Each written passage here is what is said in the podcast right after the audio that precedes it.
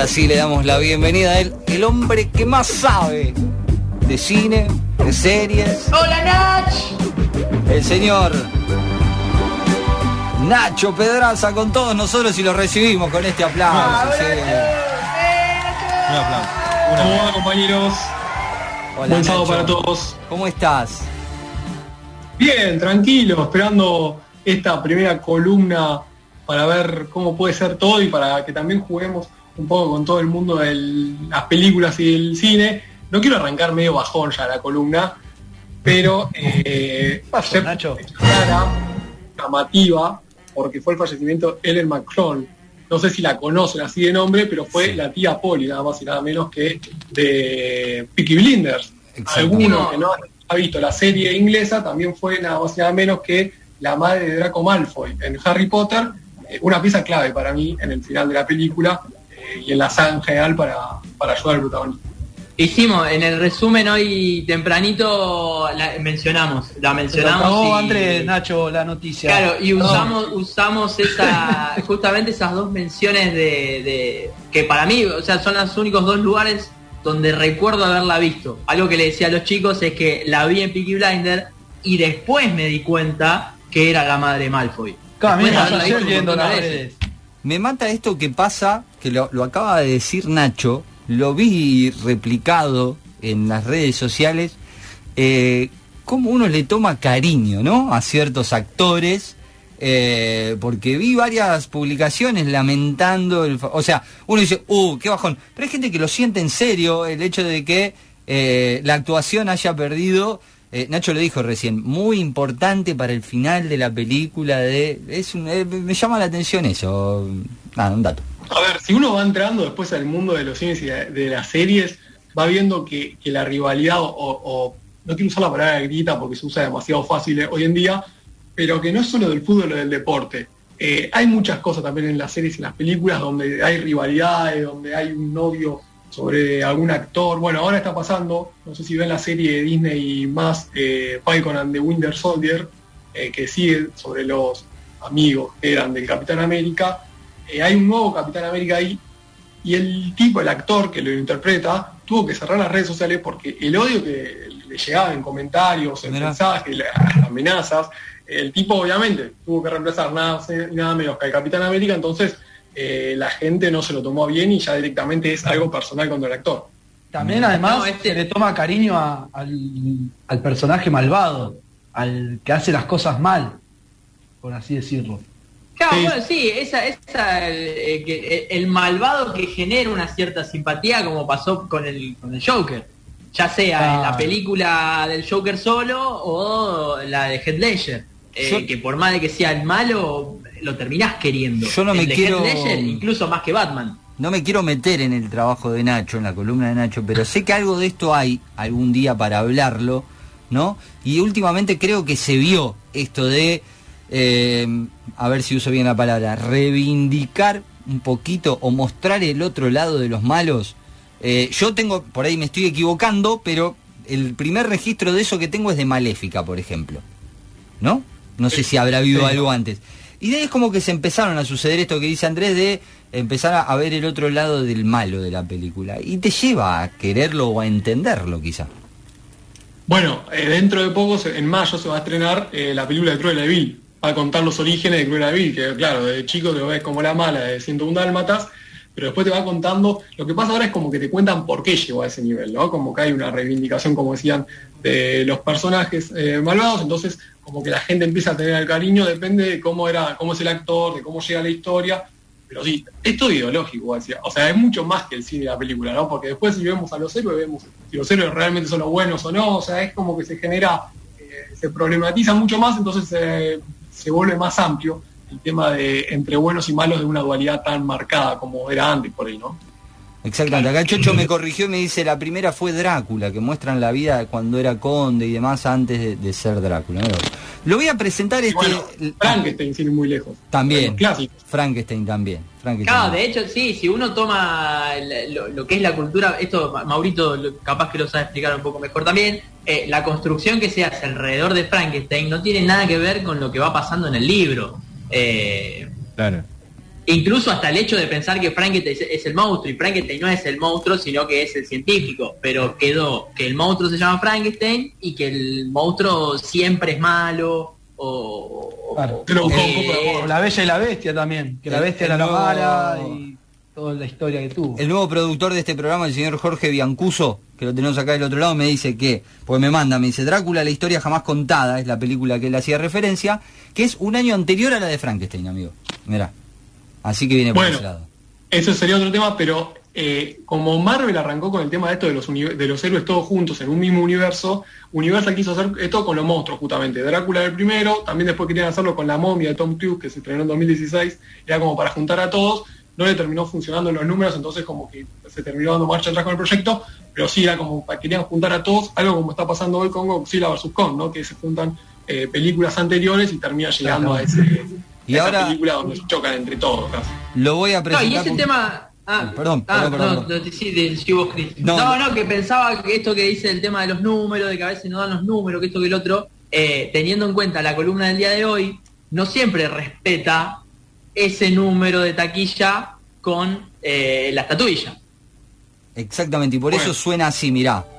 Lo empezamos a, a recibir porque es la columna que hoy nos convoca. Con esta cortina así. No me puse el traje, perdón. No, no, hoy le, le pifiamos todo. Nacho, ¿qué nos convoca hoy?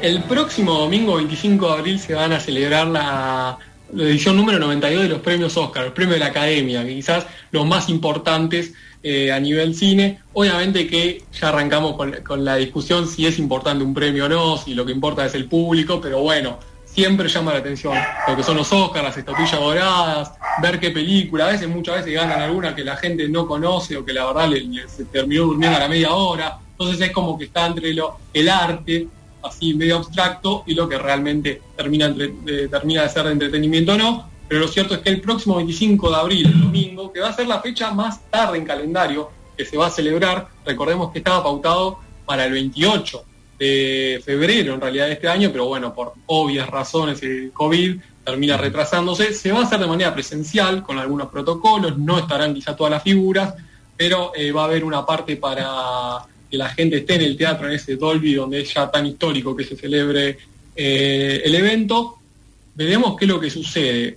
Má- más o menos, como para ir metiendo a la gente, en esta edición va a haber eh, casi, son ocho películas las que van a ser nominadas a mejor justamente película, Nomadland, El Padre, Judas y el Mesías Negro, El Juicio de los Siete de Chicago, Una Mujer Prometedora, Minari, Mank y Song of Metal. Eh, algunas están en Netflix, otras en Amazon. Lo cierto es que acá, hablando del hemisferio sur, es complicado hablar de las películas porque muchas no llegan. Eh, Nomadland la tuvimos solamente un día en el cine, porque ya cerraron los cines de vuelta, entonces es como que no, se, no podemos hablar mucho de las películas ni de lo que se viene. Y además nosotros tenemos el efecto arrastre, o sea, nosotros ya llegamos con esta película ganó el Oscar o esta película es gran candidata al Oscar, entonces ves de otra manera la película. De las Totalmente. candidatas, de las películas candidatas, ¿cuál sos fan para que gane? Ese es otro tema también de los Oscars. Porque vamos a ver que hasta 2015, eh, va, a lo largo de la historia, siempre Hollywood fue bastante eh, cuestionada por el tema de la discriminación, de cómo se trata a las minorías. Eh, a partir de 2015 se hizo muy conocido el hashtag eh, Oscar So White por la poca diversidad que había, tanto en los actores como en las películas, como en los directores. Se hablaba del poco lugar que tenían las personas eh, negras, las personas latinas, las mujeres en sí, obviamente, ya se sigue discutiendo eso. Entonces, como que a partir del 2016 a la actualidad, se debate si realmente se premia la calidad o alguna temática específica para ser políticamente correcto, entre comillas, y como Claro. para la tener la conciencia limpia por parte de la academia. Esto Hablando también, una cosita, sí. Nachito, eh, también lo habló Darín sobre la discriminación que hacía el tema de los Oscars, ¿no? Bueno, es muy conocida la entrevista que tiene con Fantino hace un par de años, Claro. donde a él le habían ofrecido eh, la película Hombre en Llamas, que termina siendo Mark Anthony, que dice, el latino es el malo.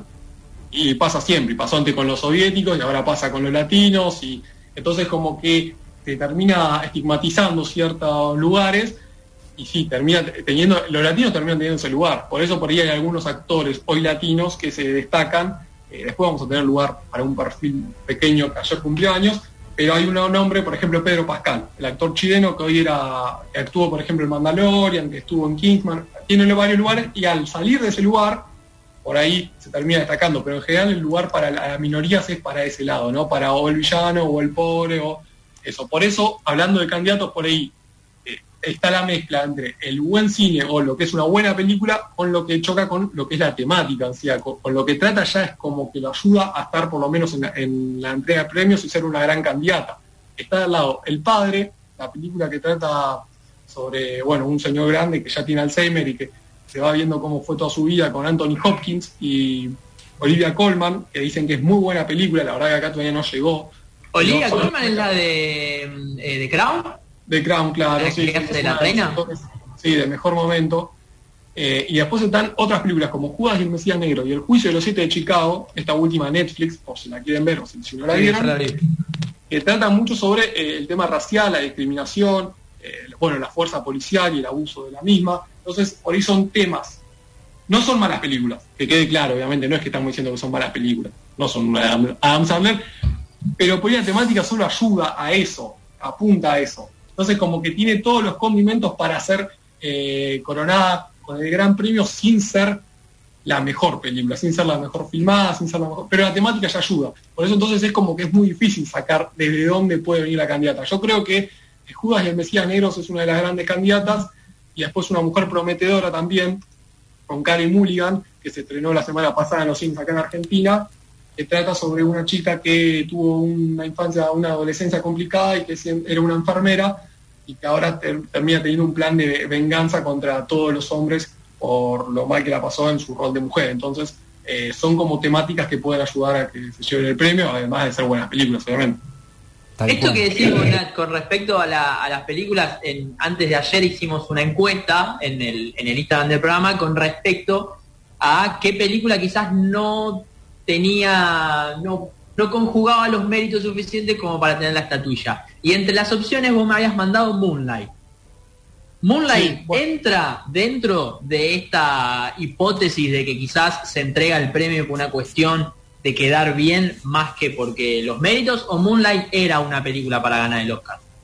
Ya lo de Moonlight arranca raro porque cuando gana el premio, los que van a entregar lo que son los, eh, los protagonistas de Bonnie and Clyde, que se cumplían 50 años del estreno de la película, entonces van a entregar el gran premio del evento, ellos nombran La La Land, el musical, el que está Ryan Gosling y Emma Stone.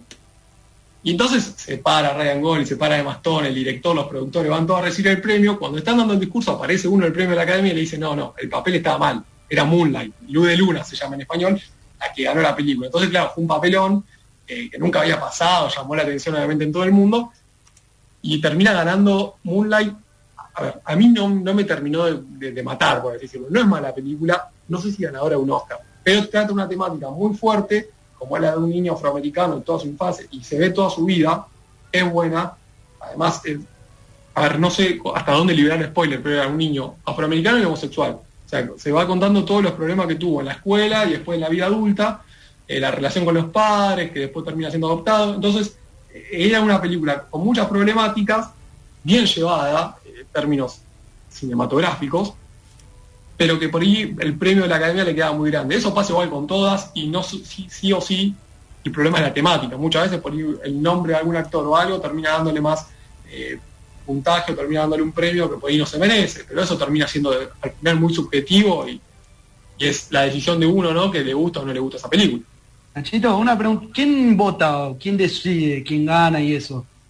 Bueno, eh, es el premio de la academia, eso también está en debate, porque la academia en sí eh, trata, es un jurado compuesto la mayoría por hombres blancos, lo, que está compuesto entonces de ahí del, sistema de Hollywood, entonces como que termina siendo también muy subjetivo eso de cómo puede ser que entren, quién entra, quién no entra, eh, la parte de SAC, entonces eh, se genera ese, lugar de por qué también tiene tanta importancia los premios Oscar. Hoy en día eh, los Oscars terminan cerrando una temporada de premios que hay varios premios parecidos, entonces dice cuál tiene más importancia que otra, se genera esa discusión y lo cierto es por eso que decíamos, por ejemplo, a ver, se debatía en 2015, no había ninguna mujer eh, para votar, las personas que no que votaban menores de, 5, de 50 años eran solamente menos del 14% y solo el 2 era persona de color. O sea, estamos hablando de eh, ciertas personas que definían eh, productores, siempre eh, críticos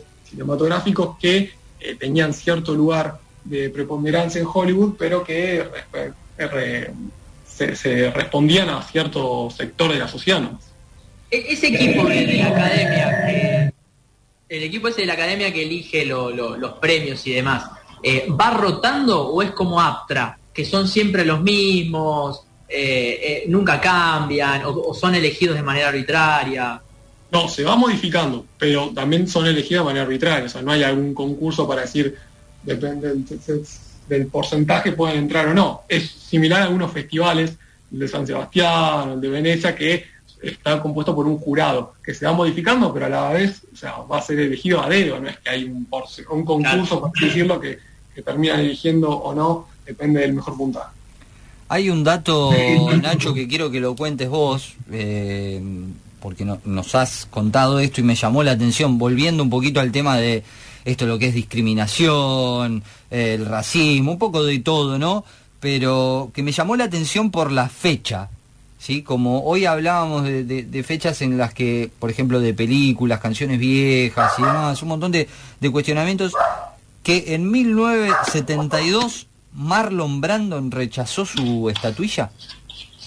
Sí, eh, bueno, había ganado el mejor premio por El Padrino en 1972 y decide no ir a la ceremonia eh, y en su lugar va un activista, nada más y nada menos que Catherine Hell, eh, perdón, nada más y nada menos que Jayen Listerem. Ahí está. Algo así, mi inglés es medio flojo, pero bueno, es un activista donde fue a hablar solamente, a dar un discurso por la discriminación, hablando de lo que estamos hablando, por la industria, por la parte de Hollywood, a los nativos de Estados Unidos. Eh, como eran eh, ninguneados, discriminados y obviamente eran invisibilizados en esa época de Hollywood, aún lo siguen siendo, pero por ahí ya tienen más visibilidad en algunos productos. Pero lo cierto es que Marlon Brando rechazó el, el lugar y fue a dar un discurso a un activista como para poder eh, visibilizar esos problemas. El discurso eh, no fue bueno, bien tomado ahí en el teatro, obviamente fue abucheada, pero bueno, esto habla también un poco de las cosas que pueden pasar en un Oscar, que nadie lo espera, y más de un, por actor Marlon Brando, que si bien siempre fue polémico, entre comillas, o sea, siempre tuvo su, punto de vista, eh, no se lo esperaba de él y más de, una película del Padrino. Se le quería se le quería sacar el, el premio, después más allá de que él lo rechazó, pero se le quería sacar el premio al Padrino, todos los premios que tuvo la película de Francis Ford Coppola. Por eso generó un poco de revuelo, pero, pero sí, era una- fue uno de los hechos más, más trascendentales en la historia de la entrega de premios. Se da de todo y te pido por favor que si te, te saco o te corro, me- me- me- no me podés pegar un cachetazo como si estuvieses acá en el estudio, pero que me digas, che, eh, pará, no te vayas para ahí. Pero vos dijiste, se da de todo en los Oscars y se dan plagios también, ¿puede ser?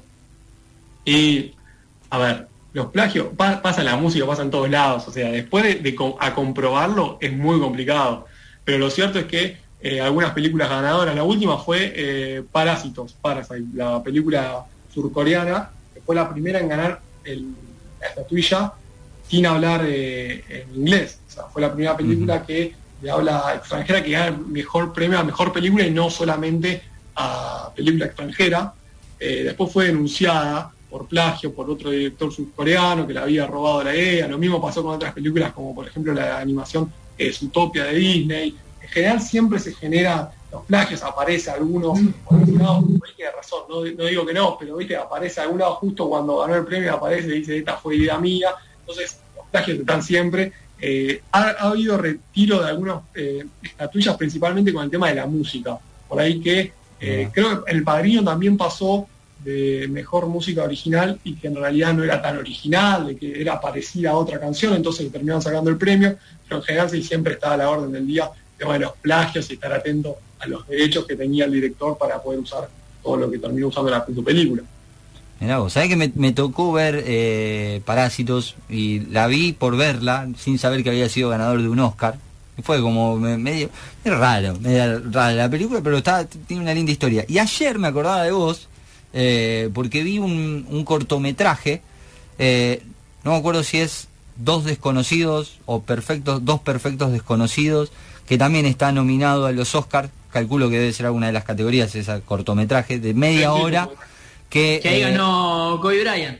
habla sobre la concientización también de esto que es eh, el racismo en Estados Unidos y nombra eh, como cierre final a George Floyd, ¿sí? Eh, se lo recomiendo, media hora dura, media hora, o sea, ayer estaba con ganas de ver algo un ratito nomás, ¿viste? Y justo encontré eso y me pareció así que también es media hora que, que gastan en su vida para, para ver y concientizar sobre, sobre el racismo también que hay en Estados Unidos.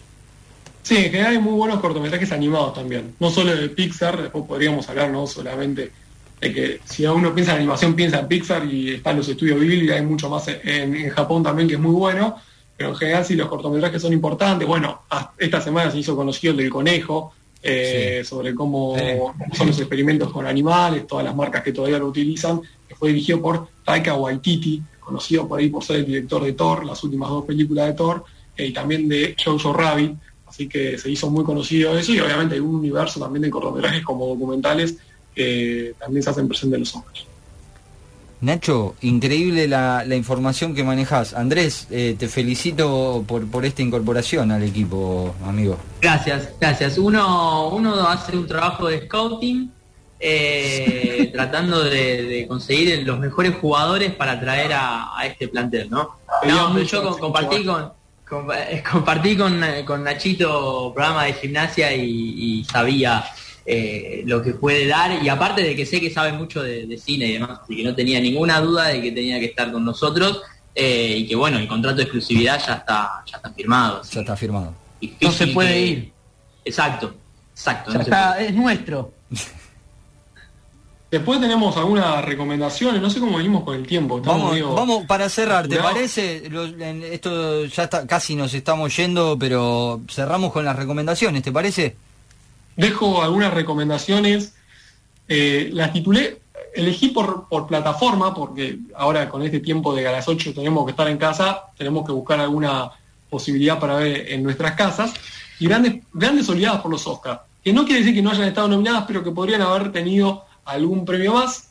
En Netflix actual, esta es actual Fragmentos de Mujer, eh, que fue nominada eh, Mejor Actriz Vanessa Kirby. Es muy buena película, podría haber estado tranquilamente en, en la categoría de Mejor Película. La dejaron a ella nomás como Mejor Actriz Protagónica, pero es una muy buena película que se puede seguir. Es un poco fuerte, pero creo que es interesante como para poder eh, ver la idea a lo que apunta también Netflix con un cine más de autor, con un cine más que puede llegar a, a la que son la temporada de premios. Después en Amazon está Beautiful, eh, Boy, siempre, seré mi, siempre serás mi hijo, con Steve Carrell, eh, otra película que también no fue nominada, que es una historia bastante intimista entre la relación del hijo con el padre, que el, hijo es interpretado por Timothy Chalamet, un actor que viene eh, subiendo varios escalones, muy joven, pero que viene haciendo muy buenos trabajos interesantes. Y en la plataforma de Flow, alguno que tiene cablevisión, está con Michael B. Jordan y Jamie Foxx, una película sobre eh, bueno, un, un afroamericano que fue encarcelado de manera injusta sobre algún eh, asesinato que él no cometió, y después va otro abogado que es Michael B. Jordan eh, para defenderlo y que habla todo sobre el sistema de justicia que tenía Estados Unidos, con la eh, con- condena a muerte, entonces es como que se vuelve muy, muy denso la atmósfera de, la película y está muy buena, pero que no, no había tenido su lugar eh, en la entrega de premios, que me, me parecía interesante. Otra película que fue nominada en 2016, pero que no, no tuvo lugar a, ganar la estatuilla fue La Llegada, de Denis Villeneuve con Amy Adams y Jeremy Renner. La pasan en el cable bastante, es muy buena película, es densa en cuanto a la narración, o sea, hay una parte en la mitad de la película se, corta todo y si no se dice un poco el ritmo, si te vas a la cocina y volvés, me parece que eh, te vas a perder un poco de lo que, lo que es la película, pero es muy interesante, muy buena sobre la llegada de, de unos extraterrestres y cuál es la misión que tienen acá la Tierra y qué puede pasar. Nachito, la empecé a ver a esa el otro día y me pasó exactamente lo mismo. Me ¿Cuál? ¿La de las figuras? ¿Los dibujos? Sí. Claro, que Sí, empiezan a llegar vi, cosas en distintos. La empecé a ver, me perdí cinco minutos, volví y. y me, no sé, sentí que me había perdido, no sé, una revelación. No, Y tenés no que estar ahí porque es- está buena. A mí me gusta. Ahora con el tiempo de- de- con con el, el tiempo y espacio, ¿viste? Cómo es que nosotros lo vemos lineal, no es tan lineal por ahí, bueno, no quiero decir nada por las dudas, para lo que la quieran pero es muy interesante. Claro, es algo así, sí, y cómo se puede manejar el tiempo. A partir de la segunda mitad de película se vuelve un poco densa y hay que seguirle el ritmo porque es complejo, es como lo, que hace el director, es muy bueno Denis Villeneuve como para recomendarlo. La última que tengo hay dos en realidad. Yo esperaba que estén, por lo menos como mejor película extranjera, es El Agente Topo, que está en Netflix, es chilena, está filmada tipo documental, es muy buena, eh, es lenta, hay que decirlo, es lenta porque la verdad que, aquí que quiere más ritmo le va a costar, está eh, filmada en un asilo de ancianos, eh, se tiene que infiltrar justamente eh, uno de los protagonistas como para ver si lo están maltratando o no a los pacientes de ahí, por eso es interesante, me gusta cómo está filmada, las actuaciones son buenas y también creo que deja un buen mensaje. Y la última, que no tuvo lugar, la verdad que Charlie Kaufman debe estar medio enojado, pero que es muy interesante, divide las aguas, es Pienso en el final, que se estrenó en Netflix el año pasado. Uy, sí, me pareció muy densa. Ya, ahí está el tema. Eh, yo la tuve que ver dos veces, debo admitirlo, porque eh, se vuelve pesada, o sea, si estás tirado en sillón, medio dormido, no la vas a aguantar. Pero creo que te deja pensando, te deja para la discusión después, creo que es algo importante también en las películas, a veces cuando puedes, eh, como se decía, salir de la sala y quedarte hablando de la película y no es que ya terminó, pero sí es una película densa, pero que no tuvo lugar en estos Oscars y que me pareció interesante poder destacarla para que la gente la vea. Dura como dos horas y media. Sí, casi es larguísimo, bastante. larguísimo. Creo que eh, por eso hay que cafecito y estar atento a lo que puede pasar en esa película. Bueno, son algunas recomendaciones que hay en las plataformas como para poder ver. De las eh, que están eh, las que están nominadas se puede ver, por ejemplo, en las plataformas está eh, el juicio de los siete de Chicago está en Netflix, ya lo habían visto algunos de ustedes. Sí. Mank también está en Netflix y El sonido del metal está en Amazon. Así que son algunas de las películas que se pueden ver en las plataformas y que las podemos ver acá. Todavía no sabemos qué va a pasar con el cine. Por ahora, hasta el 30 de este mes no van a poder abrir. Justo ayer, eh, justo el jueves, perdón, se había estrenado Mortal Kombat, que teníamos ganas de verla, la nueva versión, pero bueno, no, vamos a tener que esperar.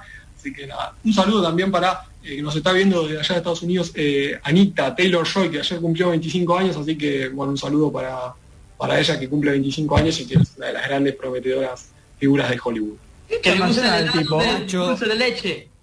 Señor sí, Nacho. empanada. Qué hermoso video. Qué hermoso video. Cuando, cuando está hablando un recontra inglés y de golpe mete un dulce, Dulce de de leche. Pero como, Sí, sí. excelente. Señor Nacho Pedraza, estos aplausos son para usted. Gracias. Gracias Nacho. Nos encontramos en breve, el próximo sábado. Ya falta poquito y nos volvemos a encontrar.